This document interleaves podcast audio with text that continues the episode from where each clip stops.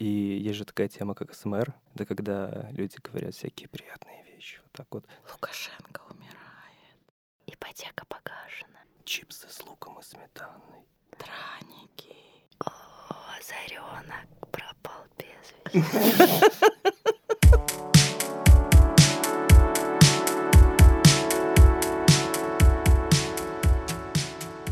Так, это подкаст «Доколе». Я грустный Коленька, и сегодня в моем нарисованном мире стендап-комик Ира Приходько и Марина Ментусова. Я каждый раз, когда пытаюсь сформулировать кто-то, у меня не получается. Ты можешь рассказать, кто ты? Привет, меня зовут Марина Ментусова, я гендерная исследовательница, основательница консалтинговой компании Gender Quality Management, одна из основательниц женского движения в Беларуси, организаторка женских протестов. Я пишу всякие детские книжки для девочек-подростков, занимаюсь темой нового образования для них и в целом стараюсь сделать так, чтобы у нас с вами выросло немножко другое поколение. На мой взгляд, они этого достойны. Не то, чтобы мы этого были недостойны, конечно. Спасибо большое. Я Ирина Приходько, стендап-комик. Я сажусь на шпагат и не люблю лук.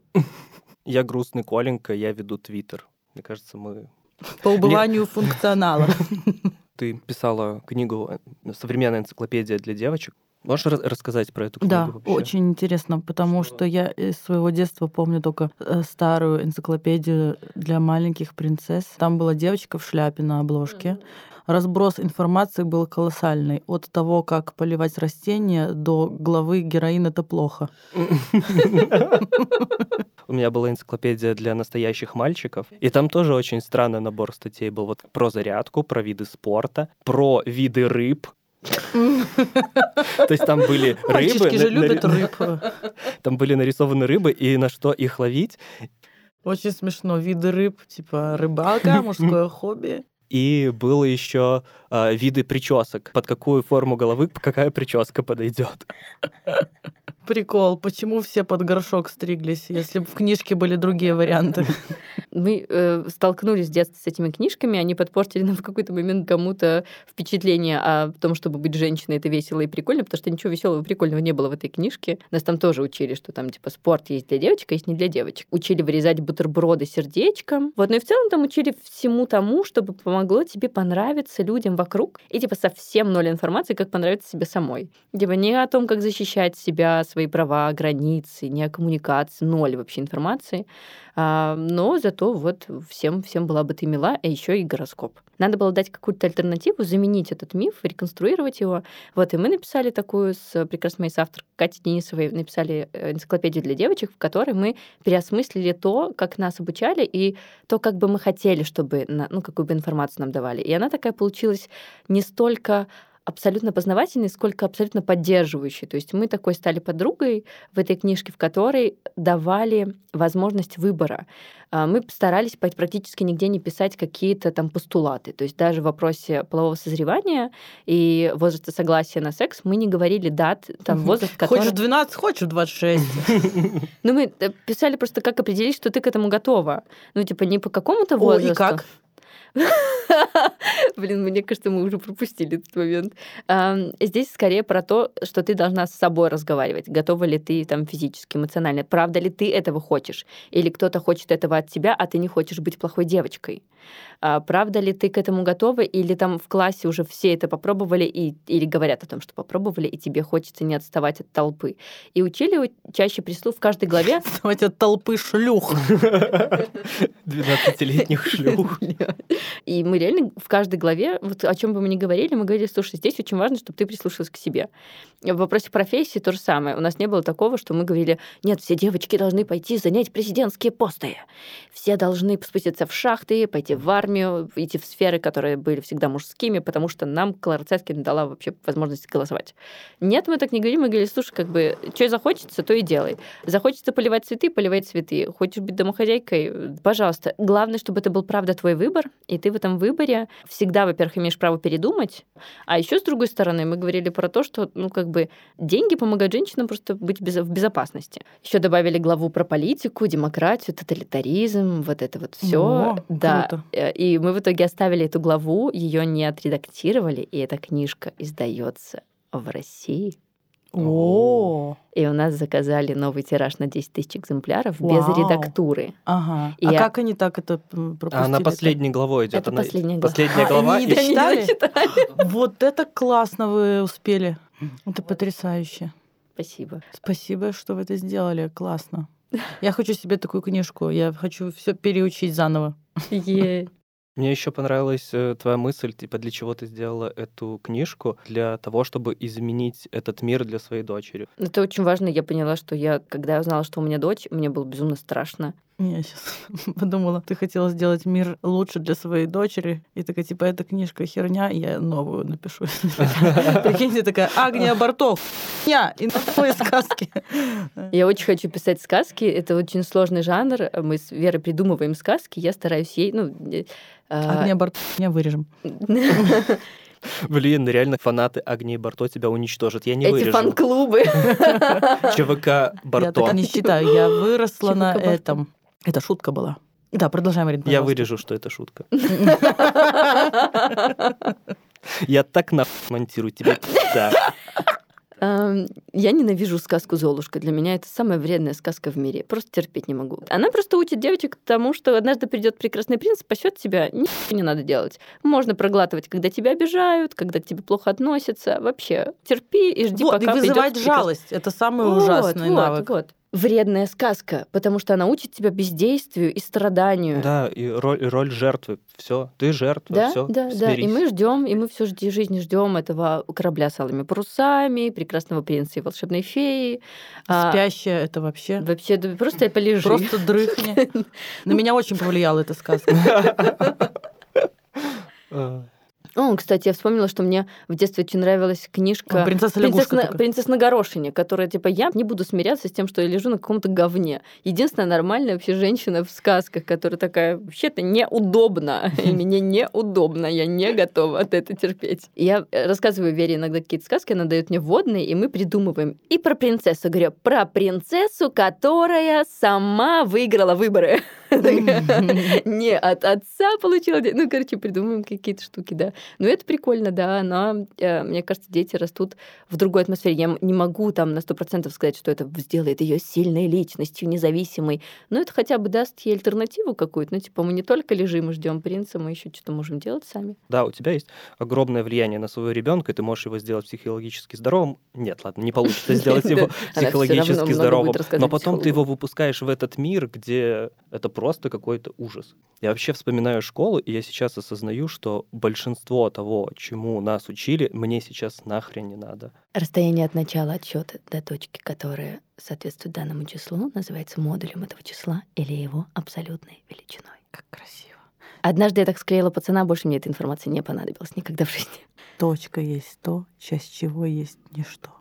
Ты кого-нибудь склеил этой фразой? Возможно, меня сейчас. Ну, это очень красивое определение Но по, точки. но по факту же не надо даже учиться 11 лет в школе. Школьную программу можно уместить намного короче.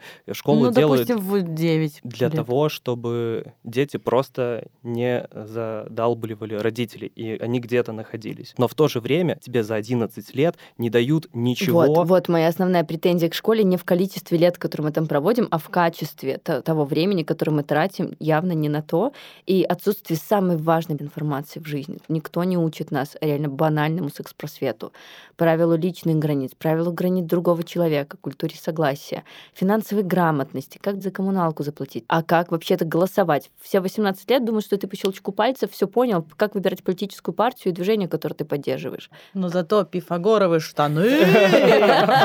Во все стороны равны. Вот, и мы даже там сейчас разрабатываем стартап на эту тему, на то, как мы переосмысляем как раз это образование и стараемся заполнить вот эти пустоты информации, которую учителя и родители друг другу такие, как в теннис играют. Учителя такие, это дома должны. Родители такие, а в школе почему вас не учат? И дети такие, тын тын тын тын тын тын и в итоге идут за гаражи и такие, ага, порнуха, вот так и занимаются сексом. В порнухе ты, ты смотришь, и у тебя же, если женщина не сгибается от э, прикосновения, то она какая-то у нее, может, она фригидная. В смысле не загибаются? Ну, Я- я порнография. видел. Ну, Коли Нет. все В сгибались. смысле, Да. порнография, там, ну, как бы ты касаешься женщины, и она вся все Так, так и нет, не всегда так.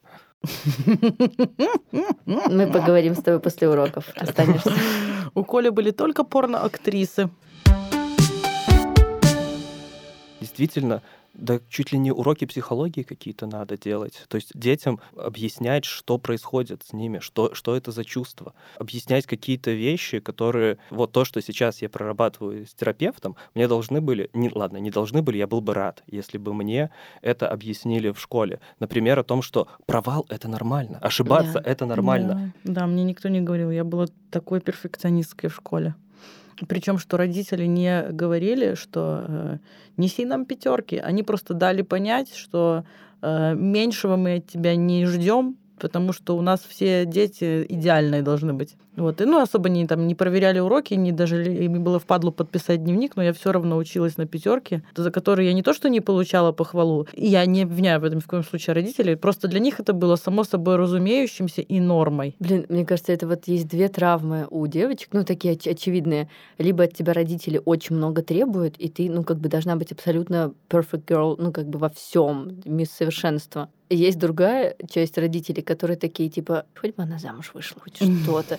Мама моя прекрасная, любимая моя мама, чудесная, она узбечка, и у них там некоторые свои приколы. И до 14, до 14, это важно, лет, мне постоянно как бы в мою внешность оценивали в Колымах. Типа, можно ли за меня дать выкуп или нельзя? О, И в целом, типа, ну, мое, ну, там, что я сделала, не сделала, так или не так, за тебя и так колым не дадут, а еще и доплачивать придется. Ну, то есть, типа, вот такая оценка была. это И- не в прикол они Не в- говорили? ну, возможно, в прикол, но, типа, когда девочку... ну, буллинг начинается дома, это сто процентов. И вот такие вот... Буллинг же тоже обычно выдается за шутки. Типа, «А что тебе не смешно? Это смешная шуточка вообще-то. И когда на тебя тебя вот так вот, ну, как бы дома по-милому, по-доброму шутят, это же из заботы. Нам же хочется, чтобы ты, как бы, наверное, ну, чем-то выросла, но в целом от меня особо больше замуж- замужества не ожидалось. Я когда поступила в университет на бюджетные, все немножечко так удивились. И Прикольно, что у нас... М, Так у тебя родители раз- сексисты? Ну, да, Да, мне кажется, у очень нас у много. всех О, вот почему ты сексисты. такой стал. Я имею в виду, почему. Я имею Я имею в виду не такой, такой прекрасный в плане, Не, вот почему ты занялась именно тем, чем ты занялась, а не чем-то другим. Возможно. Прикол. Вот это да, вот это, конечно, влияет. Слушай, меня пытались изнасиловать или домогаться больше 10 раз в жизни. Я думаю, что у меня много факторов, которые могли меня способствовать, ну, способствовать моей деятельности э, с точки зрения гендерного равенства. Поэтому я не думаю, что только то, что родители сексисты, и энциклопедия для девочек розового цвета попалась мне. Я сейчас что-то вспомнила.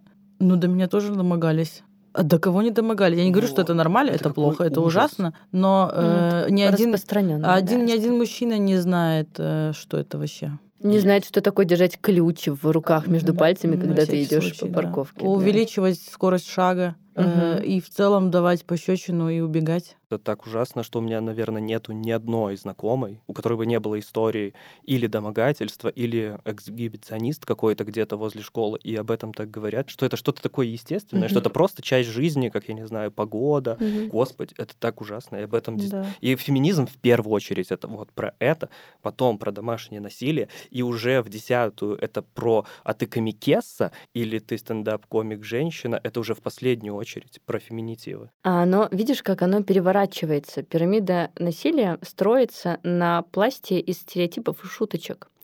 И мы все так просто относимся к стереотипам, и кажется, блин, ну просто слова, что вообще из них возьмешь? А на самом деле это ужасно все влияет, и на этом строится общество насилия. Я была в отношениях последний раз, когда у меня была ситуация, когда за мной вломился какой-то чувак в бар. Ну, просто он такой, я не знаю, что произошло, он просто подумал, что я его, видимо, завлекаю в туалетную кабинку. А закрыл за собой дверь, я как бы, как ну, уже наученный опытом, начала орать, бить по стеклам, ну, как бы чуть там не разбила это зеркало, он меня выпустил, я, я выбежала, и когда я пришла домой рассказывала партнеру эту историю, он аб- абсолютно нормальный человек, взрослый, как бы, ну, с нормальной вроде бы психикой. Такой говорит, ну, ты, наверное, какой-то знак ему подала.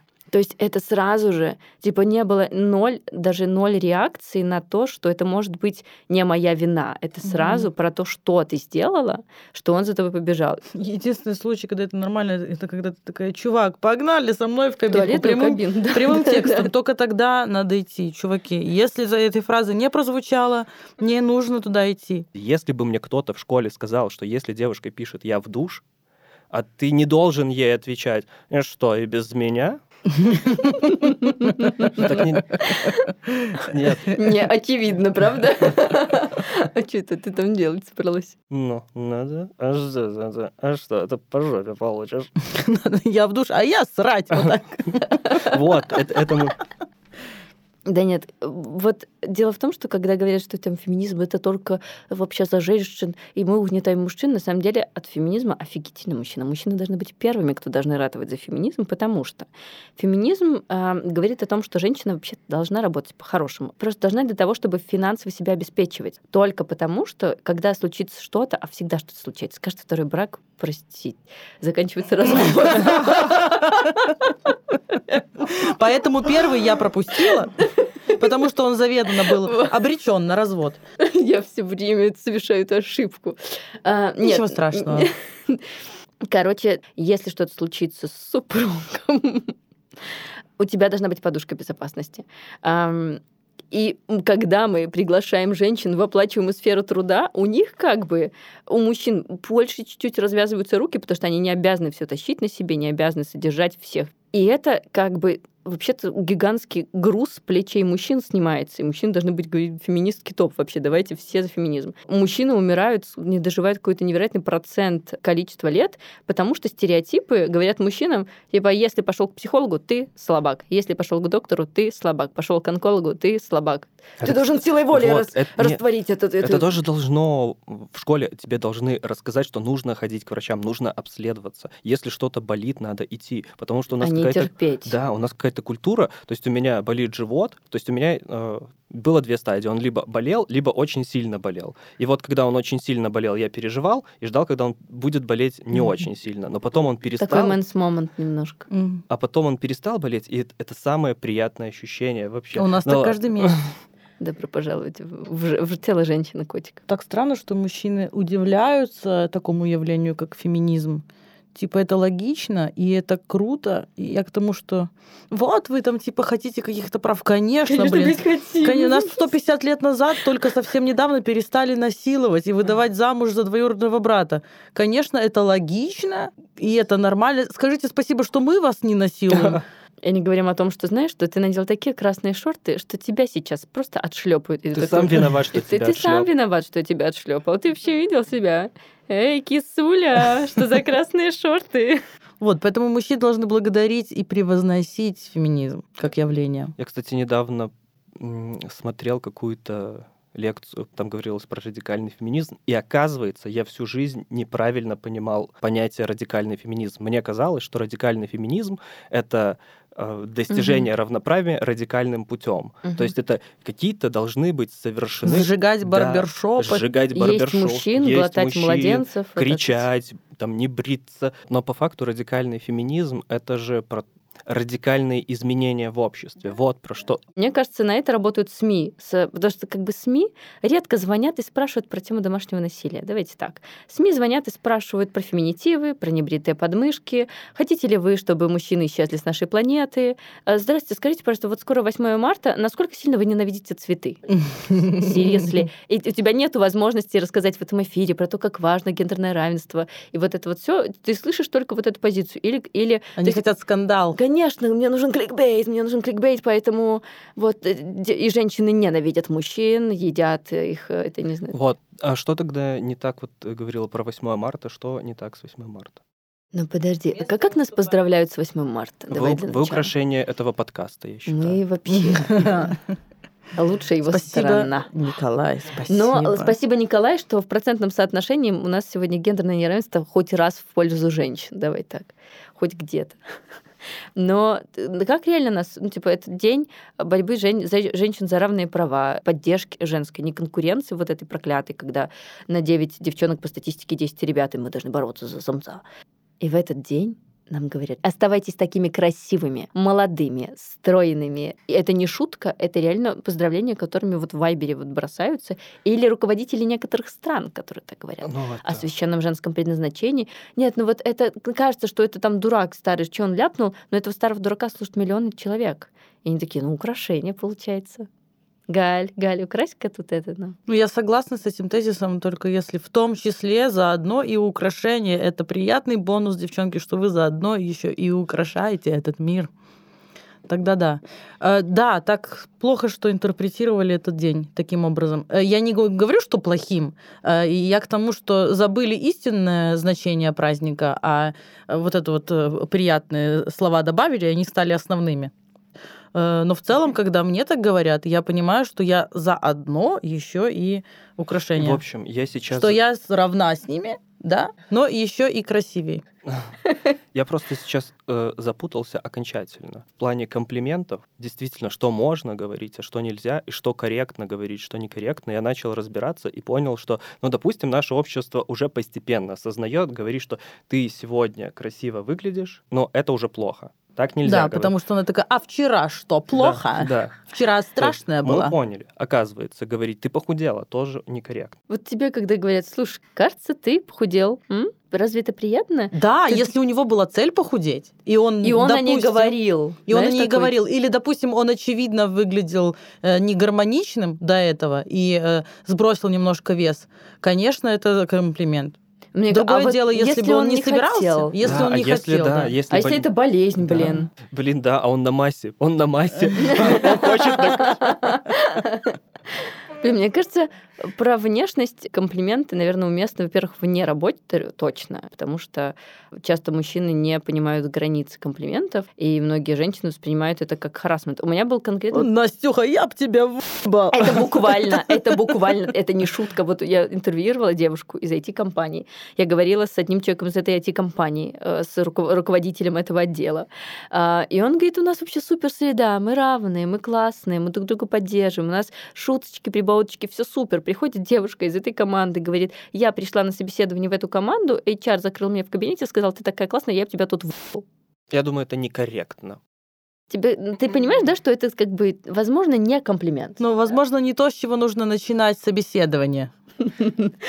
Возможно, с, с этими словами увольняют. Типа, я б тебя... Вы поэтому, извини, пожалуйста, собирай свои вещи, чтобы я этого не сделал прямо здесь.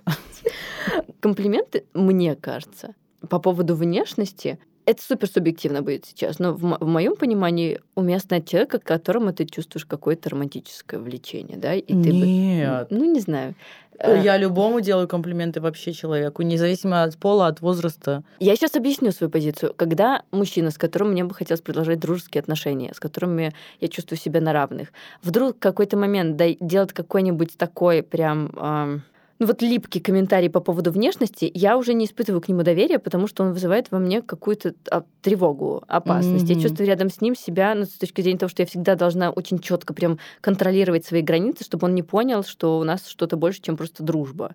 А ты не думала о том, что мужчине делать комплимент э, приятно самому делать? То есть это их способ самовыражения.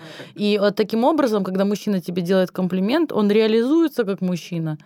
Э, Это у них заложено, и он не хочет тебе вдуть, не Так обязательно. так То есть ну, нет. подсознательно, конечно, они абсолютно каждый хотят вдуть, да. Но это же неплохо, это же природа такая. И Блин, когда он ну делает комплимент кажется, это тебе, опа- опасный путь говорить, что это природа, что они всем хотят дуть, потому что так, ну так и есть. так оправдывают изнасилование, что на самом деле просто мужчины такие Ну, мы полигамные, с тобой, мы с тобой говорим про фразу «ты хорошо сегодня выглядишь». Причем здесь изнасилование? Это то, о чем я и говорил. Вот то, что сейчас происходит, это реально я и капец как запутался, и вы меня сейчас еще вот сто процентов еще больше запутали, потому Блин, что это действительно сложная тема. да, Мы и- живем и в очень, и очень важно, это. Ну не, да. ком- не конфликтное общение. Нужно быть эмпатичным и понимать, что, например, если я Марине буду делать сальный комплимент, ладно, даже не обязательно сальный комплимент, я буду не делай мне сальный комплимент. Я скажу Мне так, для меня комплимент- лучше сальные комплименты, чем вообще отсутствие комплиментов. Вот, Поэтому если мне перестанут видишь? делать комплименты, я охренею, извините Поэтому меня. нужно быть эм- эмпатичным человеком и понимать, э, кто, что и куда. На сальный комплимент можно я, просто не я реагировать. клянусь, я клянусь, это, людей. это Просто будет прописано. Кто, что и куда. Э, Шесть э, этих стикеров э, в Инстаграме. Какие корректно посылать, какие нет. Огонек корректно посылать. Да, огоньки топ вообще. Огонь- огоньки топ. Ну, Да. слезы, я думаю, тоже можно иногда. Ну если да, что-то, конечно. что-то грустное. Господи, какая ты красивая. Бля, ну, А вот, например, сердечки. Но Мне там кажется, есть все ок. Баклажаны не ок. Лишь бы не баклажаны, пожалуйста. Ненавижу. Просто я, мне кажется, перестану их есть скоро. Персики и баклажаны просто Вот. И про комплименты еще такая мысль. На каком-то общем созвоне с друзьями было, например, четыре человека, да, было там две девочки, и одной говорили, ты такая красивая, ты такая красивая. Вот. И я в этот момент смотрел на другую девочку, и я понял, что, господи, она же слышит сейчас не ты такая Да. красивая, Мгм. она сейчас слышит, она красивее, чем ты. М. Мгм. И я К сожалению, да. Поэтому Есть ты должен такая- принимать во внимание, сколько женщин находится в помещении. И если ты делаешь комплимент вслух, будь добр, скажи его всем. да, вы украшение этого Я подкаста. сейчас ударю тебя. Меня? Да. Комплименты очень сложная тема, но она сложная, потому что мы очень быстро начали меняться. Мы очень внезапно эволюционировали. Мне кажется, мы квантовый скачок какой-то совершили в вопросе коммуникации друг с другом.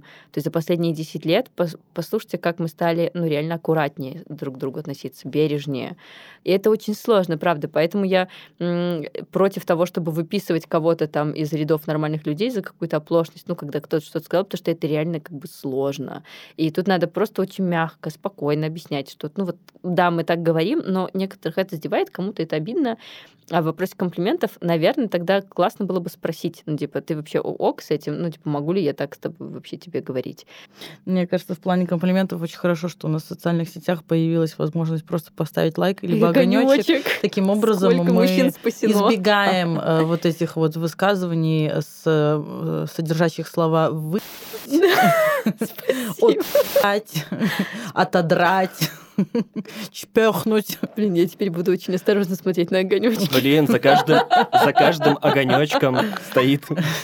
Человек, который хочет чпе- Ну, на самом деле нет, конечно. Слушай, мне кажется, что это очень классно. Вот мы говорили про, про культуру ошибок, что она должна быть. И мне кажется, когда ты изначально говоришь, слушай, я не знаю вообще, уместно это или неуместно, но вот хочется тебе сказать такую вещь, если неуместно, прям останови меня. Это лучшая формулировка. Ну, Мгм. как бы вообще ничего Ну, круче слегка не может длинновато, но... Все, кто это услышал, пожалуйста, возьмите на заметку. И напишите комментарий. И огонечки. И что-нибудь про жопу Коленьки. У тебя был очень крутой сольник. Но мне- Спасибо. Мне, действительно очень понравилось. Спасибо э, большое. То есть это было и в твоей стилистике, в то же время это было уже по-взрослому. То есть там уже были... Конечно, И- по-взрослому там женщина рожала. Блин, кстати, это очень круто, что женщина рожала. Надеюсь, она родила кого-то в итоге, потому что мы не знаем, а следы этой пары исчезли, и у нас не осталось никаких контактов. Мы не знаем, где Но это был- это был если очень это крутой дочка, я надеюсь, что они назову- назовут ее Ирина. Ой, да было бы очень приятно. Еще я заметил, что комиков, когда хвалят, говорят, ты сегодня так круто выступила, не то что вот эти вот перед тобой выступали, но это просто капец. Как будто бы нужно тоже научиться делать кому-то комплименты. Не Не обсирая, оскорбляет да. других, да. Я помню, э, в Минске был эпизод, мы где-то выступали на каком-то корпорате на открытом небе. э, Давным-давно были я, Сидорчик и кто-то еще, то ли Макаёнок.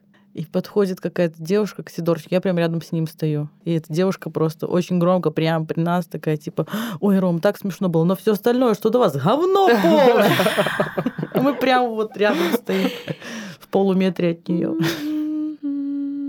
Осуждаю. Кстати, нужно научиться еще не осуждать. Не хочу. Хочу осуждать. Но есть... Я, блин, так психолога выбирала. Ну, как бы с активистской деятельностью очень, очень легко попасть в руки психолога, который говорит, тебе просто нужно это отпустить. Это что-то неправильное, что вы так много времени этому уделяете. Сначала нужно решить свои проблемы, потом проблемы своего близкого круга, потом проблемы второго круга, третьего, и только после этого, когда вы будете абсолютно счастливы в своей жизни, можно помогать кому-то. Вот кошечку покормить, в детский дом съездить. Ну, типа, какие-то политические перемены нахер просто 70 долларов. больше. Вот. И эта психолог мне такая говорит, злись на здоровье. Злость — офигительная реакция, которая позволяет тебе вообще границы свои отставить. Со мной так нельзя, говорит твоя злость. Э, На уровне там, любимого человека, друзей или правительства. Я не хочу, чтобы вы били, блин, граждан своей страны. Это мо- это моя страна. Со мной так нельзя, пошли на протест. Класс. Злость конвертировалась в дело. И это, конечно, я благодарна своей злости. Она меня от многого говна вообще спасла. Вообще, девочки, злитесь, пожалуйста. А Это у меня- наука хорошая, потому что я свою злость скрываю э, от самой же себя. О, как смешно, у нас как это, как три брата. Я сейчас скажу, я не то чтобы скрываю свою злость, я вообще не могу разобраться со своими чувствами. Меня психолог спрашивает, что ты чувствовал в этот момент, и я такой, я не знаю. Я не знаю, как, что это значит, что это называется. Она мне табличку присылает. По- Почитай. Вот здесь, здесь написаны чувства. смайлик Да, грустный, весёлый вот, смайлик. Скажи, какие слова подходят к тому, что ты чувствуешь. Да я не смогу тебе помочь, если ты не сможешь. Но с тебя 60 долларов. Ну, надо начать разбираться как-то.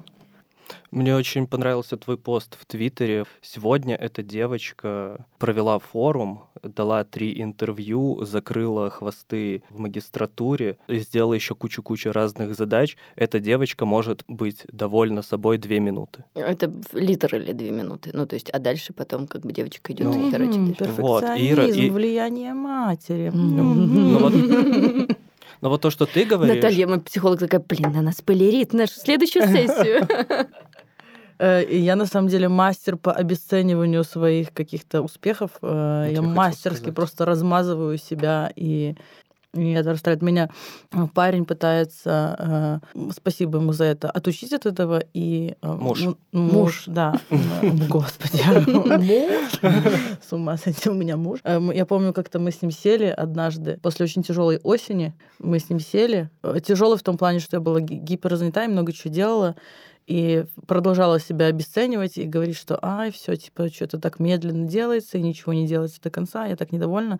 И он взял просто лист бумаги и говорит, давай перечислим все, что ты сделала с, начиная там, типа, с сентября по, грубо говоря, там, январь-февраль. И мы сели и выписали, и я прям охренела, где я успела сняться за это время, там кучу всего, поучаствовать в каких-то проектах, я там на, на танцы сходила на какой-то курс и чем-то еще занималась, и я это все перечитала, и такая, о, так, наверное, ну все равно. Я такая, да, кусок говна я, скорее всего. Просто очень эффективный, очень эффективный очень эффективный. Вот. Поэтому меня очень вот вдохновляет, э, во-первых, то, как ты себя представила и перечислила все свои регалии. Вот. И мне бы, наверное, поучиться этому, чтобы я сама себя хвалила, что когда ты сам себя хвалишь, у тебя самооценка повышается, и ты работаешь тогда лучше. То есть я тоже у терапи- с терапевтом прорабатываю этот момент, и я ставлю конкретный вопрос. Это, это когда-нибудь закончится? То есть я буду нормальным человеком? Или когда ты себя обесцениваешь, ты такой останавливаешься, так, стоп. И ты вот это продумываешь, прорабатываешь, такой, нет, все таки я молодец, я молодец. Хочется быть нормальным, уверенным в себе человеком. Не хочется для этого каждый раз останавливаться, дышать, думать и, так, и делать вывод. Но это же будет по накатанной, тебе несколько раз нужно себя так поостанавливать. У меня есть упражнения, которые мне действительно посоветовали на терапии. Я действительно выписываю какие-то свои страхи и потом даю им процентное соотношение, насколько они достоверны для меня. Например, я так прорабатывала послеродовую депрессию проклятую, э, да, когда я О. писала, что я вот я плохая мама. И мы прям разбирали, что значит плохая мама. Там я недостаточно времени там провожу с ребенком на взгляд, потому что я пытаюсь совмещать карьеру и материнство. И мы с ней разговаривали, она говорит, тебе кажется, что а, единственная ценность родителя только в абсолютном времени, которое он проводит с ребенком, говорит, а давай мы вспомним твою маме, маме привет передадим. Вот она с тобой много времени проводила в детстве. Ты помнишь, как бы какое это было время? И я говорю, значит, ага, окей, значит, наверное, я думаю, что качественное время важно, да, как ты проводишь время с ребенком, что ты ей говоришь, что ты делаешь, поддерживаешь ты, не поддерживаешь, потому что можно номинально присутствовать фоново, Мгм. вот, и я ставлю так. Наверное, я не очень верю утверждению, что я плохая мама, потому что я вот там провожу мало времени с ребенком. Меня еще прикалывает, что Марина хочет заниматься стендапом. Я не хочу заниматься, но у меня есть, так как это очень большой страх, в принципе, публичных выступлений, вот, ну, типа, выступить со стендапом, страх, потому что абсолютная картинка в голове, что я выйду, все не будут смеяться, и я убегу там заплачет. Вот, и я вписала себе в этот год задачу э, выступить со стендапом, то есть это не то, чтобы я хочу построить с этим карьеру, мне кажется, это уже очень сложная, нервная работа с бесконечным количеством тревоги. Я бы умерла, мне кажется. Я бы утонула в поте от своих ладоней. Вот это ты права, да, про нервную.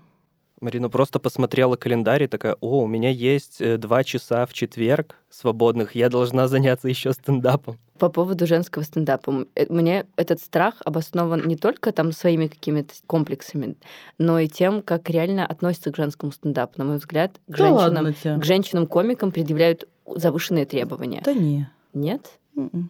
Возможно, и предъявляют, но поскольку я э, э, Хорошо же- шучу. в женском теле и э, не знаю другой стороны медали, мне кажется, что все окей. Мне кажется, э, действительно, что все нормально. Я никогда не испытывала дискриминации никакой. То есть всегда э, давали выступать, всегда уважительно относились. Не знаю, в мужском коллективе все тоже всегда по-доброму, всегда даже иногда с трепетом. В целом Не было снисходительного какого-то отношения? Потому что вот со стороны Нет, он иногда в юморе нету ощущается. снисходительного. Э, В юморе нету снисходительного. Мне первое время бесило, когда, когда вызывали на сцену, анонсировали, что «А сейчас выйдет девочка, как мы встречаем девочек, девочек надо теплее. Я про себя стою такая, думаю, бля, какое нахрен, я такая же, как вы, не нужно ничего снисходительного. Потому что у зрителя сразу уже формируются какие-то э, Ну, это о- ожи- ожидания, что будет типа не так весело, но мы поддержим все равно. Мгм. Вот, вот это вот мне не нравилось. А когда просто называют твое имя, вот для меня это самый комфортный вообще выход на сцену. Но это же еще тоже такой молодой жанр, и сейчас какие-то правила только-только вырабатываются. Вообще есть еще причина, почему мужчин больше в этом жанре. Э, Девушки многие очень сильно переживают о том, как они выглядят, какое они впечатление создают. Э, Вот. Мальчикам не так это сильно важно. То есть, И э, тебе кажется, я- что из-за этого что меньше этой- женщин? Я думаю, что по этой причине, да, э, есть вот И Ну, типа, это не коррелирует в сфере там пения какого-нибудь танцев. То, что традиционно считалось уместным для женщин, просто как бы женщины говорить не, не брали часто. Ну, то есть, если мы возьмем историческую какую-то справку, то область юмора, она все-таки мужская изначально. То есть она Мгм. была доступна мужчинам, как там область ведения там, мероприятий в том числе, потому что мужчина должен быть ведущим, он как бы говорит. А Когда женщина вот украшала, пела, в бурлеске танцевала в бокале, вот это вот все. То есть когда она традиционно свою украшательскую функцию выполняла, Мгм. тогда типа всем окей, она никому не мешала. Но когда женщина выходила и что, пробовала какой-то жанр, в котором вот есть мужчины, говорение, э, мне кажется, там очень долгое время были стереотипы, что женщины не такие смешные, как мужчины. Да, были, были. Я не знаю, как сейчас, мне кажется, сейчас, я надеюсь, гораздо там и прогрессивнее все смотрим. Я не беру там регионы, потому что там действительно во, во всех сферах, наверное, еще дискуссия, можно любить Да, женщину или нельзя, это- и можно это ли смеяться с её э, шуток. На самом деле причина, почему в России так сильно зашел такой проект, как женский стендап, Мгм. именно потому, что основная часть э, общества в регионах, она не, э, не приравнивает мужчину и женщину, и для большинства людей девушка это некто, не способный выдавать смешной контент. Поэтому в этой стране этот проект конкретно очень сильно зашел, потому что он на данном этапе развития общества даже, мне кажется, был и нужен, чтобы показать людям, что вот, типа, женщины чего-то стоят. Ну вот, но это вот исключение этой страны, я имею в виду, я думаю, в какой-нибудь европейской стране этот этап уже развития общества пройден, и там уже такой проект бы не выстрелил, потому что, ну, мужчина или женщина на сцене, там пофиг уже. Ну, в женском стендапе на ТНТ очень много сексизма от самих же женщин. Они, Есть такое, да. ну, Мгм. действительно, там мизогиния какая-то, когда они против там, женщин, против друг друга, против себя же, высмеивают себя же, и ты так думаешь, блин, девочка, у тебя микрофон, у тебя супер большая аудитория, ты можешь реально менять все эти стереотипы, а не вдолбить в них же. Ну, И это э, такая, знаешь, ощущение какой-то проторенной дорожки, что типа вот как она... будто это надо, получается. Если оно существует, и у него есть свой потребитель, значит, этот Мгм. этап развития э, юмора в России должен быть пройден. И он в данный момент, вот мы его созерцаем, как он проходит. У тебя, кстати, в шоу много, э, ну, таких, я не знаю, называешь ли ты себя феминисткой или нет, но феминистических ценностей у тебя очень много. Возможно. А. Я э, не сильно изучала постулаты феминизма. Я не... У нас нет, не- нет, есть Библия, но мы ей не пользуемся. Мне очень радостно, когда женщина, попав все-таки пока еще в мужскую сферу, не адаптируется под нее, не становится спойлером каким-то, а имеет свой голос и подвергать сомнениям какие-то там замшелые стереотипы, что единственная ценность женщины это замужество, там, какой вообще карьера, про то, как ты выглядишь. Ну, то есть это какие-то такие, мне кажется, что важно это действительно оспаривать, и ты это делаешь, и это круто. О, спасибо. Я не думала с этой стороны даже. А как называется тест э, в кинематографе? Тест. э, Тест Бэкдел. тег- Бэкдел Уоллес. Кинематографический тест, Да, да. который а, нацелен на то, чтобы проверить а, какой-то шоу, э, проект, не знаю, ну, то есть в медиаиндустрии на сексизм. О, Там очень простые правила, супер простые, иногда его из-за этого критикуют. В этом, а, по этому тесту должно быть минимум две женщины, и эти женщины должны говорить друг с другом о чем-нибудь, кроме мужчин. Три пункта. Все. Ну, типа, и большинство кин- картин в кино- кинематографе просто проваливают этот тест. Прикол. Вот. И мне кажется, что на, на стендап это тоже можно То есть женщина, она выходит, и о чем она говорит? О мужчинах, она говорит, не знаю, о каких- Косметика, Да. внешний вид, да. Ну, то есть типа и- и готовка, еще раз, как бы, это не то, работа. чтобы этого, ну, нельзя об этом говорить, потому что это существует в нашем мире, все окей, но просто то, с какой стороны обычно об этом говорят, ну, то есть, э, давя на те же стереотипы про блондинистость какую-то, Смо- просто см- Смотри, в чем тема, что женский стендап, ну, по факту, я Ты говорю... имеешь в виду как явление? или Не-не-не, как я говорю проект? как шоу. Как- как жен- женский- конкретный проект. Женский стендап на ТНТ. Просто прикол в том, что цель у, у них совсем другая. У них не было цели а, какие-то продвигать какие-то тезисы и мысли. У них была цель насмешить на Мгм. ТНТ. И тут не дело в том, что это женский стендап, это стендап на ТНТ, это импровизация. Здесь цель, чтобы каждые 10 секунд была реприза, либо раз 30 секунд, Совершенно но верно, очень сильная реприза. шоу. Я тут согласна, что не задача каждого комика думать о гендерном нашем все равенстве. Но поэтому классно, когда на каналах есть люди, которые за это отвечают и говорят, слушайте, шутка, конечно, класс, но вы сейчас там оскорбили минимум половину вообще населения Земли, одной всего лишь шуточка какой-то. И это, типа, ну, не прикольно. Не прикольно э, шутить о насилии, сори. Ну, типа, шутки о насилии, на мой взгляд, это плохая тема для шуток. Подожди, Э, стендап это же не только шутки. Эту тему нужно поднимать. Э, Если это проблема, тем более нужно поднимать. И смотря, вот нет, от тут- э, нет, смотря, тут с- смотря- с какой позиции ты смотришь на это, смотря в каком спешле эта тема. Какой-нибудь мужчина посмотрит и такой, а, все, я передумал насиловать. Вычеркните из списка дел. Из списка страхов я так боюсь трахать незнакомых людей Без их добровольного без согласия. их добровольного Мне кажется, согласия. любую тему можно поднять, абсолютно любой вопрос, как ты это будешь делать. Просто есть еще тема, что ты шутишь над жертвой или ты шутишь над агрессором. Есть еще, если ты шутишь над жертвой, типа сама М, виновата. Ну, жесть но какая-то, конечно. То есть это ужасно, и так, конечно, нельзя. Но поднимать можно, мне кажется, любую. В стендапе можно любую Да, тему да, поднимать. да. Другое дело, Коль, что э, не всякий социум готов слышать те или иные темы. Э, Например, вот в России зрители еще не готовы, с, э, ну, уже готовы в большей или меньшей степени в каких-то больших городах, где есть стендап-клубы, где они уже взрослены и понимают, что такое комедия. Они смотрели каких-то не только русских комиков, они каких-то американских комиков смотрели. Им уже прикольно слушать шутки про религию. А ты поедешь куда-нибудь в регион, м-м, они, они просто не готовы.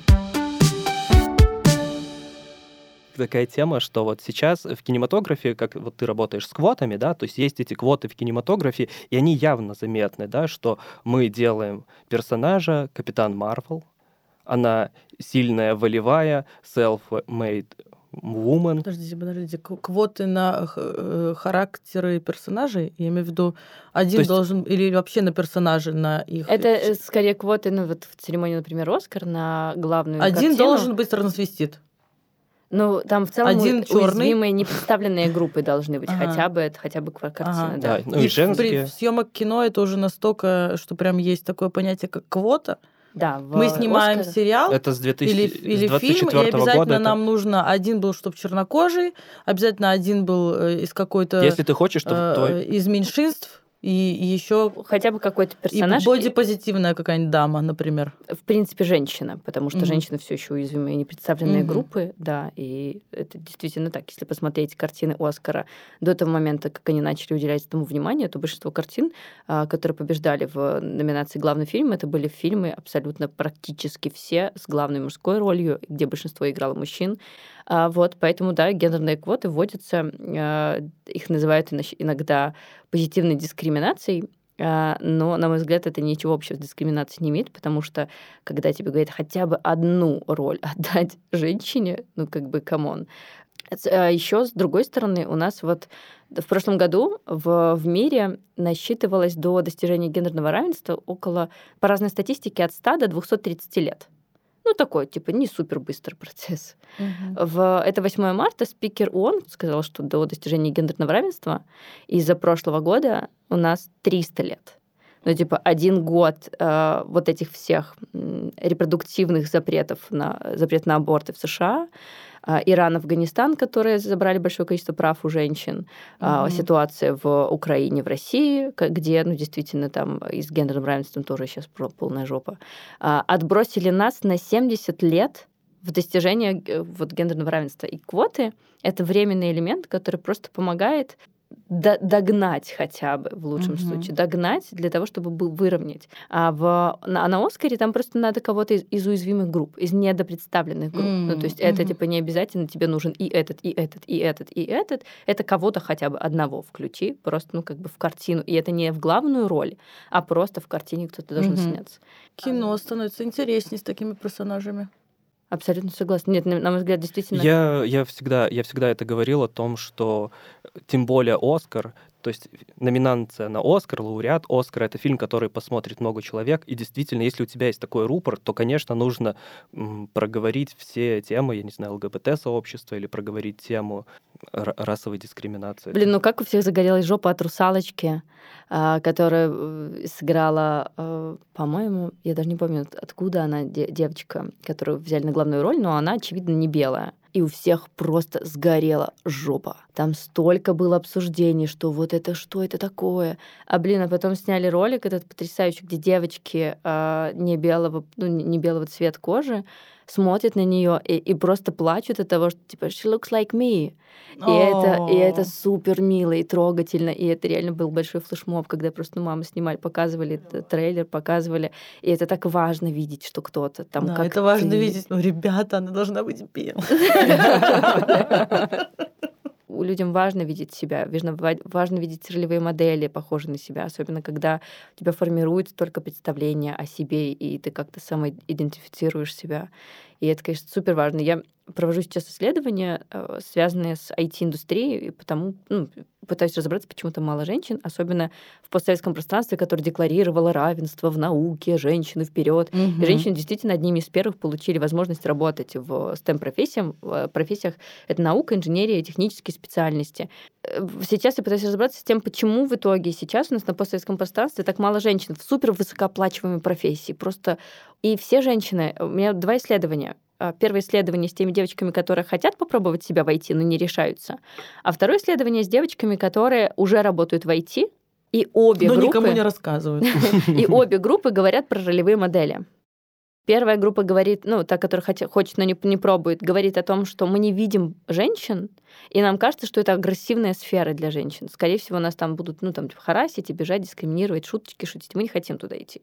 А вторая группа говорит, что им помогли ролевые модели. У каждой респондентки, с которой я общалась, которая попала в IT-индустрию, которая считается мужской в кавычках, а, она говорит о том, что у нее был там папа, мама, не знаю, бабушка, тетушка, учительница классная, которые показали о том, что женщины могут. И они в них верили, вопреки всяким стереотипам о том, что девочки гуманитарии, мальчики технари. И, короче, ролевая модель такая стала краеугольным камнем в том, чтобы женщины, вопреки стереотипам, шли в какую-то область, которая долгое время оставалась для них как бы не их темой. Поэтому, мне кажется, ролевая модель супер важная история. Напрыканцы я бы хотел крыху поразмаўляць по-беларуску. По-беларуску, калі ласка, коленька, даражэнькі наш. Як у вас з беларускай мовай? Для мяне гэта складанае пытанне, таму што моя мама а, узбечка, э, мой тата беларус, але які не размаўляе на беларускай мове і я была дакладна першым ча- чалавекам у нашай сям'і, хто размаўляе на мове. Ну як размаўляе? Гэта без, Крыху бе- нешта. бясконца, я- якая-то э, вось і ўсё. Э, У мяне дрэнна э, мае справы з беларускай мовай. Так, я яе не выкарыстоўваю амаль э, аніяк у жыцці. Апошні раз на інтэрв'ю выкарыстоўвала. Э, Усе гады размаўляла толькі па-руску, па-нямецку і па-ангельску таксама, а, або бе- беларускай мовы не карысталася. Трохі сорамна, што не рабіла гэтага. Але мы э, пакрыху па крошачцы па крошачцы Пакры... пакрысе Гэта ко мне. па крошачцы пакрысе Гэта на мой- расе. Трэ-тэ-тэ-рэ-тэ-тэ-тэ. Зоркі, птушкі. будзем з вамі навучацца размаўляць Але ж моя дачка, якая з расійскім паспартам, яна ведае калыханку і Мгм. спявае яе са мной. І гэта для мяне вельмі э, пяшчотная пяшчотнае, т- таму што з гэтай калыханкай мы пачалі нашыя жаночыя пратэсты ў Беларусі. І яна ведае, я спявала ей э, гэтую, э, гэту калыханку з э, нараджэння, і яна ведае кожнае слово. Вядома, яна не разумее большую большую частку слоў, але яна спявае і гэта вельмі пяшчотнае, да. пакрысе на расе Потухають зорки з плюшки, Гулі усе. казки усе. Пахованы под подушки, Спять і мишки і стрижи, Спять машини у гаражі. Ти так само каля мами, Тихо, тихенько ляжи, Баю-бай, баю-бай, Вачаня ти закривай.